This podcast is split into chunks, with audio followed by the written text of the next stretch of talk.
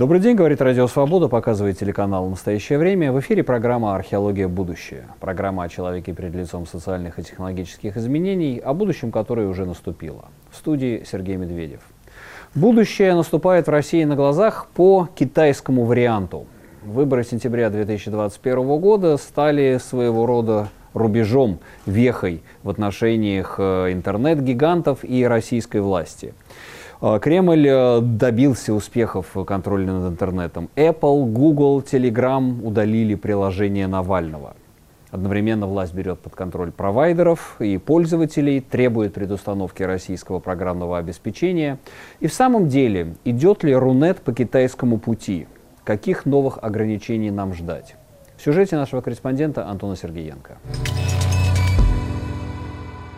В России накануне выборов усилилось давление на интернет. Власти добились от крупнейших IT-компаний удаления приложения Навального с умным голосованием. Также активно блокировались ссылки на документы со списком кандидатов от команды Алексея. Павел Дуров добровольно удалил запрещенный бот голосования, объяснив это днями тишины во время выборов, которые по факту в России были отменены, и снова заставив многих подозревать его в сотрудничестве с российскими властями. Ситуация с блокировкой приложений Apple и Google создала опасный прецедент. Изменения политики этих двух IT-гигантов неизбежно скажутся на свободе слова в России. В России было создано за последние два года два дополнительных фильтра. Блокировка запрещенного контента руками не только операторов связи, но и лицензирование провайдеров, а также замедление трафика, которое делает Роскомнадзор, как это произошло с Twitter. Ситуация все больше напоминает китайскую. Речь идет о создании суверенного интернета и изоляции российского сегмента сети. Власть постепенно вводит монополию на интернет. Об этом свидетельствует и скорая обязательная обязательная предустановка российского софта на смартфоны. Сейчас, после покупки устройства, на экране появляется только надпись о рекомендации ознакомиться с приложениями российских разработчиков в соответствии с законодательством. Что ждет интернет в России? Какие еще будут новые ограничения? И чем может обернуться блокировка сервисов иностранных IT-компаний для рядовых пользователей? Обсудить эти проблемы позвали сегодня в студию нашего гостя Михаил Гуревич, медиаэксперт. Михаил, добрый день. Добрый день. Ну вот э, кейс Навального. Что можно сказать, что Кремлю удалось в результате сломить хребет крупнейшим IT-корпорациям? Знаете, как это в анекдоте, не мытьем, так катанием, сказал Да. человек, вытаскивая девушку из бани, засовывая ее в Мерседес. Вот примерно так и произошло. Действительно, на минувших выборах, мне кажется, будущее интернета, это был таким незримым главным вопросом. И вот когда мы говорим об итогах выборов, а, то интересно не столько там фракции прошли, или какие там депутаты появились, в общем, мы понимаем, что мало от этого зависит, а действительно, каково будет будущее интернета. А было ли вот то, что происходило до выборов, некой предвыборной обсессией, или это начало чего-то большего? А ограничится ли власть а, дос- достигнутым, или э, гайки, наоборот, будут закручиваться куда более э, стремительном темпе? И мне кажется, к сожалению, судя по тому, что мы наблюдаем уже после выборов, а ситуация только продолжает нарастать, и, а, видимо, принято решение, что раз уж люди так аморфно реагируют на ограничения, так аморфно реагируют в, в ситуации как бы предвыборной кампании, то в спокойной как бы, обстановке ничего не мешает, в общем-то, довести ситуацию до некого задуманного, я не знаю, финала, не финала, ну, до некой задумки, которая присутствует. Эм, Вы это называете китайским путем. А мне кажется, что вообще отсылка к Китаю в данном случае, это как вот Екатерина Шульман ввела этот оборот речи «обратный каргокульт». Так вот, обратный каргокульт, он и в отношении Китая, не только в отношении Запада. А, потому что желание, конечно, есть, но достичь этого совершенно непонятно, невозможно. А, а главное, ни страна, ни пользователи, ни сами регуляторы к этому не готовы. Не готовы ли регуляторы? Мне кажется, что российские регуляторы учатся очень быстро, потому что еще несколько лет назад, сидя в этой студии, мы смотрели ха-ха, как они пытались заблокировать Телеграм, ничего не получилось.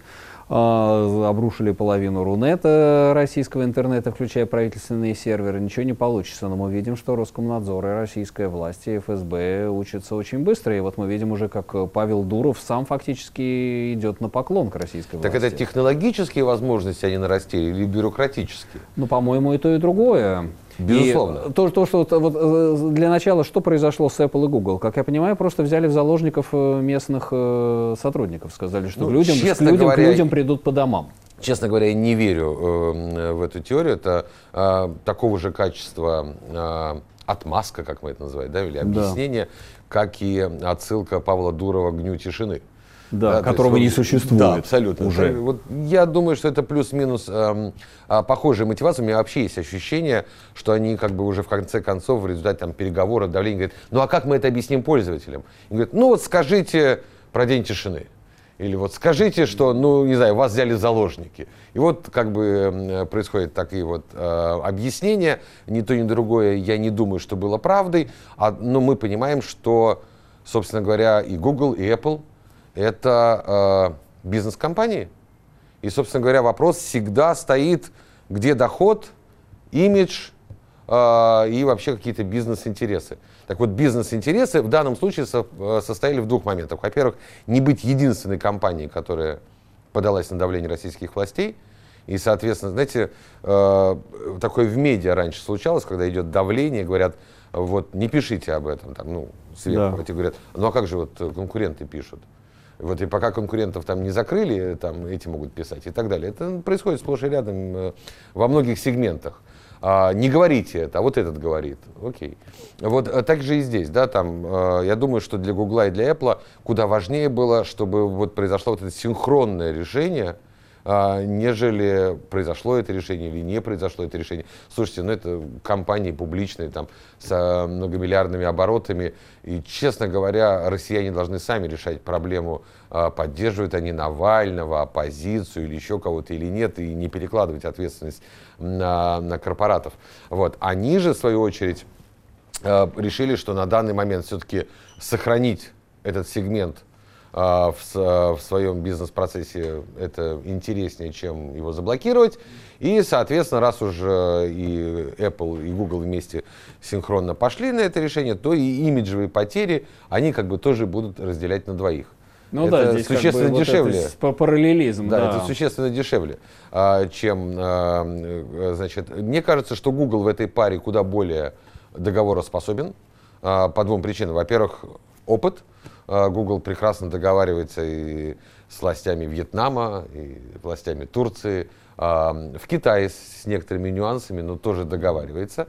А, Apple тоже умеет договариваться, но у него меньше вот имиджево проблемных активов, все-таки ни поиска, там, ни YouTube у Apple нет, но тоже как бы какие-то такие процессы достижения договоренности ради сохранения аудиторных и показателей по ревеню, а, они достигаются, и в этом отношении я никоим образом не разочаровался в этих компаниях, в отличие, кстати, от поведения Павла Дурова. А, и, а Дуров от... что, действительно он, как бы говорят, уже сотрудничает э, в последние годы? Его представители участвуют в больших э, правительственных форумах, с Мишустином встречаются? Слушайте, знаете, мне иногда кажется, что это немножко напоминает вот историю противостояния России с Чечней. Значит, вот Россия Чечню значит, победила, а потом Чечня вдруг победила Россию. Да? А здесь наоборот, Дуров вроде победил Роскомнадзор, да? да. но потом как победитель уже вот пошли совершенно другого уровня договоренностей. А, кроме того, есть интерес на Ближнем Востоке. А, шейхи тоже явно не приветствуют а, какого-то такого фрондерства. Ну а главное уже, ну, орден за победу-то есть. Его никто отнять не может э, у Павла Дурова. Он как бы доказал, он ветеран. Он доказал свое в бою. То, что нужно для сохранения э, цифровой свободы, он уже сделал. И теперь вы сами сделаете что-нибудь, а я обеспечу, как он там сказал, э, безопасность, э, аудиторию там, и так далее и тому подобное. На очереди YouTube учитывая последнее, что вот сейчас с закрытием э, каналов Russia Today в Германии требует, чтобы YouTube за все ответил. Ну и вообще, Слушайте, как последнее меня... пространство свободы. Да, это правда. Я все жду, когда вот мы будем с вами обсуждать, а мы готовы выйти уже на митинг э, с требованием, чтобы YouTube разблокировал э, Russia Today в Германии, ну, чтобы нам сохранили YouTube, и, соответственно, не разгонят ли вот такую нашу демонстрацию. Да-да-да, интересно. Вот, то есть, как бы в итоге мы, конечно, не знаю, в той или иной мере мы к этому придем. Да, на очереди YouTube. А проблема с YouTube следующая. А, на самом деле, конечно, не политический YouTube э, заботит э, российские власти, YouTube и пользователей, а массовый вот этот видеохостинг, где есть любимые блогеры, э, где есть э, разного рода видеоматериалы, которые люди смотрят, и, соответственно, э, легко сказать, что мы сейчас переведем на российский аналог. Но это невозможно. Не потому, что эти блогеры не перейдут. Слушайте, там есть стоимость рекламы, там подключена монетизация. Россия не готова будет заместить монетизацию Гугла. Там есть огромная русскоязычная зарубежная информация, которая для блогеров дороже и прибыльнее, чем российская. Ну, просто благосостояние у них больше. И, ну, в конце концов, есть психическое здоровье наших детей. Представляете, что с ними произойдет, если заблокировать их любимых блогеров? И вот здесь как бы вопросов, э, вопросы в этой области находятся, да, а не в области того, заблокировать там э, телеканалы экстремистов, нежелательных инагентов и так далее. Помимо блокировок появилось же очень много новых интересных инструментов да, у российской власти. Замедление, как попробовали с Телеграмом. И вот последнее, о чем недавно писал Христо Грозев, это что нас ждет аккредитация хостинг-провайдеров. И, грубо говоря, есть те, которые подпишут договор о сотрудничестве с ФСБ, которые будут полностью предоставлять все данные по IP-адресам пользователей, и те, которые не подпишут, и те, которые не подпишут, им будут давать очень ограниченные каналы связи с малой скоростью. Ну да, и приоритизация, да, то есть... Да, а, и приоритизация. Нет, безусловно, значит... Э, это без... реальный э, Да, технологические возможности государство за это время нарастило, тем более, что, как мы видим, что для технологических компаний государство единственный игрок, покупатель, э, заказчик услуг, и поэтому все с ним э, сотрудничают. Технологически государство стало мощнее. А, другое дело, что все равно это все валится, немножко не работает. Опять же, если обратимся к китайскому пути, то зачастую вот эта работа по анализу трафика, по приоритизации и так далее натыкается на сопротивление цифровое, потому что, как в Китае, опять же, можно, скажем так, маскировать трафик подразрешенный и становится сложнее. То есть там есть свои нюансы, такой длинная бойня. А, значит, а, безусловно, бюрократически государство заставляет это делать, регистрироваться. Не только хостинг-провайдеров, всех заставляют регистрироваться в России. Э, социальные платформы. Напомню, что э, Facebook, единственный штраф, который он заплатил, это 4 миллиона рублей за отказ, собственно говоря, быть российским предприятием. А здесь есть два момента. Первый момент, что когда ты регистрируешься в России, то у тебя есть банковский счет, понятный твой оборот, понятно, что штрафовать. А, и есть сотрудники, которых там, ну, если не брать заложники, но с которыми можно общаться. Ну да, вот это вот требование подробнее. приземления вот да, этих вот э, конечно, сервисов да. Э, западных да. крупнейших. И в этом отношении, безусловно, эта такая борьба будет продолжаться. И что самое потрясающее, мы же видим, ну, а США борется с приземлением ТикТока. Да, Или с, с Парлером, как США да, борются да, да. в связи с Трампом. То есть как бы тут вот, э, а вот посмотрите, как это в мечети происходит. Вот, то есть как бы э, нужно понимать, что а говорить, что это совсем другое, это не то, ну, это такая вечная история. Нам говорят про одно, что это не то, мы говорим про другое, что это не то. Такая борьба не того. Вот. Значит, э, соответственно, Конечно, я думаю, что многие игроки согласятся, потому что деньги важнее. Слушай, ну, ну это бизнес. естественно, нет. Это борьба за свободу уже проиграна. Здесь просто да. уже идет ну, борьба так, вообще, за деньги. Борьба за свободу – это дело граждан. Дело бизнеса – зарабатывать. Ну, в общем, И когда да. граждане перекладывают на бизнес свои политические требования, это выглядит скабрезно, скажем так. Программа «Археология. Будущее». Говорим сегодня о непростом будущем российского интернета, Рунета. После известных э, действий Apple, Google, Telegram, которые полностью пошли на поводу у российских властей по поводу приложения Навального, мы действительно в новой ситуации отношений интернета и власти. Все больше и больше контроля. Об этом рассуждает Александр Исавнин, координатор по международному сотрудничеству Роском Свободы, в беседе с нашим корреспондентом Антоном Сергеенко. Если говорить о китаизации российского сегмента интернета, то вот впрямую теперь уже нельзя говорить. Потому что Китай ограничивает свой интернет на своих границах, но при этом он не бьет по своим компаниям, он не бьет по своей инфраструктуре. То, что в России реализуют как суверенный интернет, это скорее серьезное вмешательство в работу инфраструктуры, а это дополнительные расходы компаний, это практически подкоп под российский интернет. Это э, скорее некоторая неаккуратность э, организаторов умного голосования, которые пошли менять свои приложения, документы и боты в дни голосования. И это дало возможность этим комп- э, соответствующим компаниям удалять э, данные как агитацию. Но мы помним, что в дни, когда начинались замедления, когда они неправильно ввели маску, по которой замедлять, и замедлялась куча разных ресурсов, все, все это начало ломаться именно с точки зрения системы. Мне не кажется, что если начнут замедлять все вообще, там отдельные ролики на Ютубе, а, какие-то отдельные приложения массово, да, не вот только Твиттер там в э, его картинках и библиотеках, то эта система начнет складываться, она просто все сломает. Но, к сожалению, тем, кто это организует, не важна надежность работы интернета.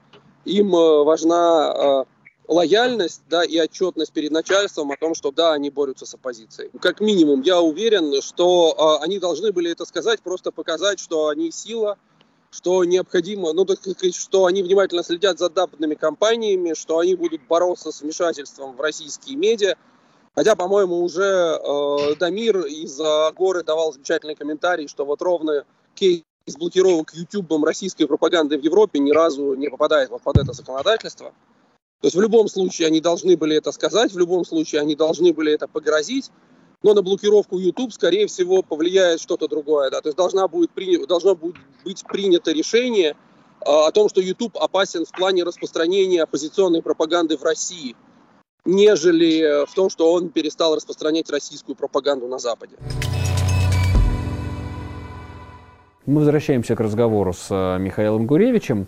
Вот как раз говоря о стратегиях сопротивления. Насколько эффективны существующие методы обхода блокировок? Насколько в будущем, и вот учитывая то нелегкое будущее, которое нас ждет, можно рассчитывать на VPN-сервисы, на анонимайзеры, на Tor – э, браузер, это по-прежнему нам позволит сохранять какую-то, ну, скажем, не знаю, есть сайт Грани.ру, который заблокирован уже, я не знаю, 1100-500 лет назад. Он прекрасно читается, на зеркалах обходится, он э, во всех поисковиках, так сказать, находится.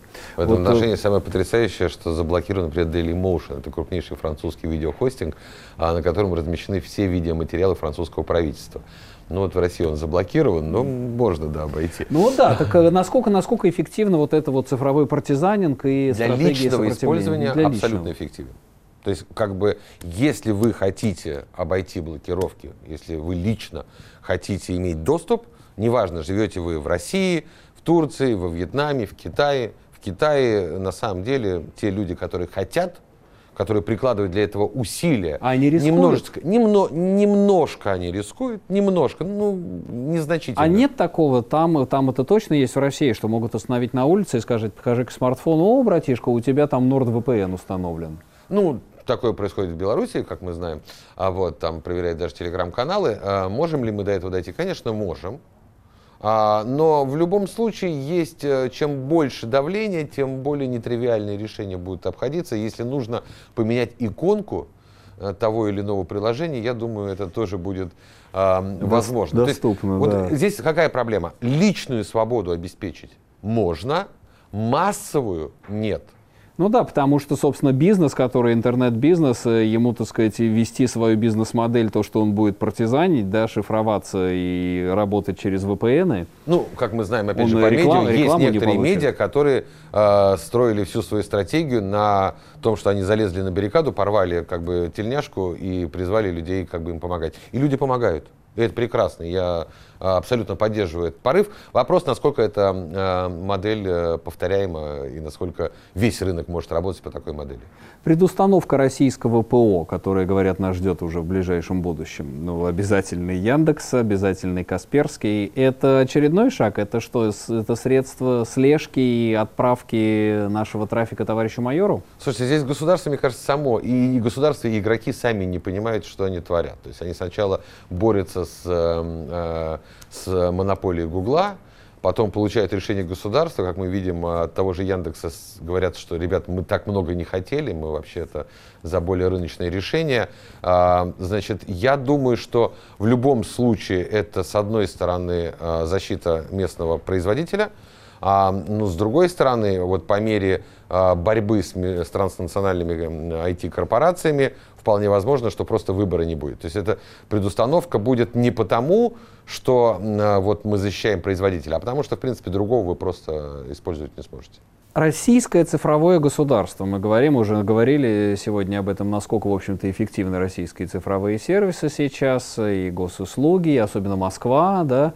Фактически одним из э, ключевых ведомств надзорных становятся не силовые, а, скажем, департаменты информационных технологий ДИТ Москвы, да. Даже я смотрю на свои смс на свои ЭЦМ, у меня по каждый, чуть не каждый день по разным поводам приходят какие-то, сказать, вещи, которые вот там записаны туда, вот, э, так сказать, пройдите сюда. Цифровой это, духовник такой. Да, да, да, это шаг э, к надзорному капитализму, этот шаг вот этому, к такому русскому синдзяну. Ну, с одной стороны, это на самом деле у нас прекрасное IT-решение. Ну, мы не обсуждаем, как они созданы, да, то, что это не частный, это не развитие э, частного IT-бизнеса, а раздутые государственные, даже программистские государственные штаты. И, конечно, это можно и нужно было сделать куда эффективнее. А, но с другой стороны, то, что у нас есть сегодня, вот там а, цифровые водительские значит, СТС, сейчас можно, да, да. Вот, э, говорят, что к концу года появится паспорт, э, права там и так далее, э, это прекрасно. Это действительно инновация. Но это как вот э, ядерная бомба, которая в одних руках просто опасна, а в других руках смертельно опасна. Вот. И, соответственно, э, мы понимаем, что это оружие легко превращается в дубинку, и оно превращается. Но и... Россия, она, по-моему, гораздо даже обогнала другие государства вот в этой вот невероятной а это как с интернетом. цифровизации. Это как с интернетом или с банковской системой. Чем меньше у вас было раньше, тем э, проще построить что-то новое. Да, да. Да. То есть не только низкий старт, ну то есть вы, например, делаете новую радиостанцию или новый телеканал, закупаете оборудование, и на каком-то этапе оно самое передовое. А у других, которые, может быть, более э, популярны, там, рейтинговые и так далее, но оно закуплено 10 лет назад, менять нет смысла, и оно как бы немножко устаревшее. Да? То есть, э, соответственно, чем позже э, игрок входит, тем легче э, стать там самым инновационным. Говорят, что там Африка супер э, вообще континент мобильного интернета. Такого больше нигде нет. А просто там нету проводного интернета, и там ну, да. компьютеров у людей нет. Это же мы не обсуждаем, но зато вот с точки зрения мобильного как, интернета. Ну да, как в свое время в Финляндии они начали развивать э, мобильную сеть, просто потому что у них не было вот этой вот э, да. проводной фикс, фикс сети, поэтому она так выстрелила в свое время. Nokia. В старых городах, например, да. да, в центре старых городов хуже интернет домашний, чем в новостройках. Ну, просто потому что туда вот э, выделенку не протащить. Там, ну да, проблем, проблемы низкой базы.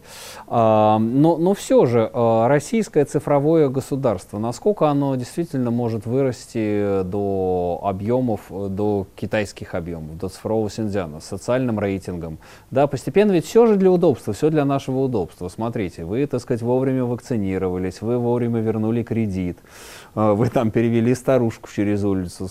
Да даже те же самые рейтинговые там Яндекс э, Каршеринг. Э, смотрите, вы э, в течение года не нарушали правила дорожного движения, вот вам ништяки какие-то, вот вам следующий уровень.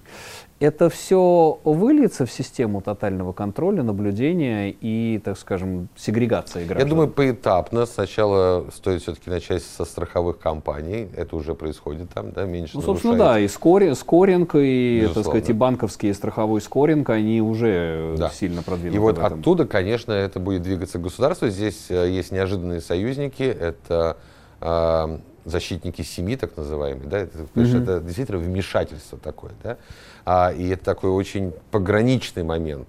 А, это очень сложно донести. Все-таки россияне не китайцы.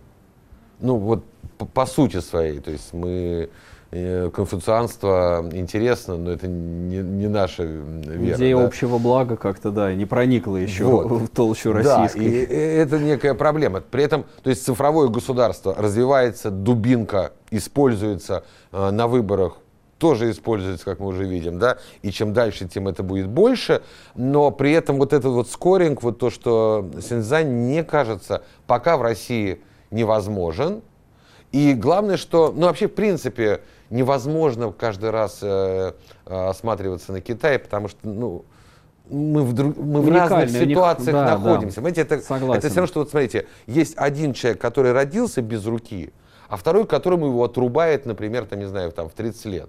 А, можно сказать, что они стали идентичны. Но один родился без руки, он уже пробовал разные протезы, он научился с этим жить, и для да, него это да. естественно. И любые добавления только улучшают качество его жизни. А у человека, которого лишили руки в 30 лет, это просто это трагедия. Да, да, да, это трагедия. Угу. И вот, собственно говоря, когда мы постоянно пытаемся сравнить Россию и Китай, это ну, вот да, две да, потому что у китайцев ситуации. же очень много замещений. Они прекрасно могут обойтись без Фейсбука, у них WeChat, у них, э, так сказать, все эти сервисы Али. Да, QQ, WeChat, Baidu, да. То, то есть они могут обойтись без мира, без глобального интернета, Нет, просто на своем внутреннем, мир. да. Полтора миллиарда человек. Ну да, да, да. Без внешнего. А России Прич... нет. В России полтора миллиарда все. человек на достаточно плотно заселенной территории.